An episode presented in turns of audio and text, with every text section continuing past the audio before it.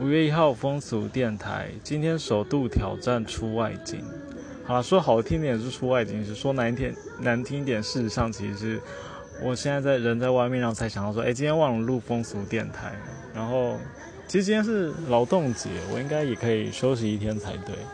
但就是想说还是不要停更好了，要不然到时候就是这个懒惰的个性可能会就是习惯就不太好了。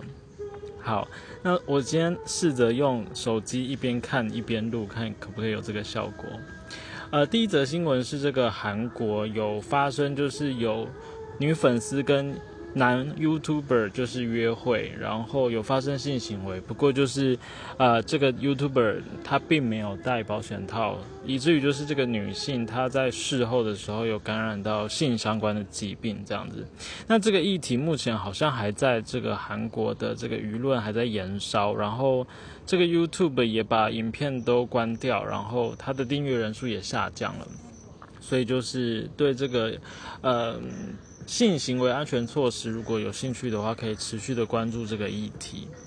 那另外一则新闻就是机关署今天，我这样算是呃念机关署的业配吗？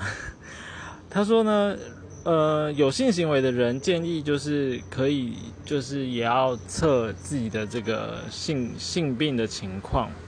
呃，我念一下哦，在家艾滋自我筛检计划从五月一号，就是今天开始可以开始办理了。然后民众可以前往合作民间团体或者卫生局所等三百多个实体服务点，或者是二十六台的自动服务机设置处。所以说就可以用这个支付两百元的费用取得筛检试剂，然后在家就可以做这个艾滋筛检了，这样子。那详情的情况就是，呃，觉得有这个需求的朋友也可以上网去做相关的资讯的查询。这样，好，那以上就是今天的非常简短的两则性新闻。呃，希望能够保持就是每天都还是可以生产的，呃，不是也不算生产，应该算整理的这个这个 tempo 这样。所以就今天还是在外面录了这两则简短的新闻分享给大家。那我们下礼拜一见喽，拜拜。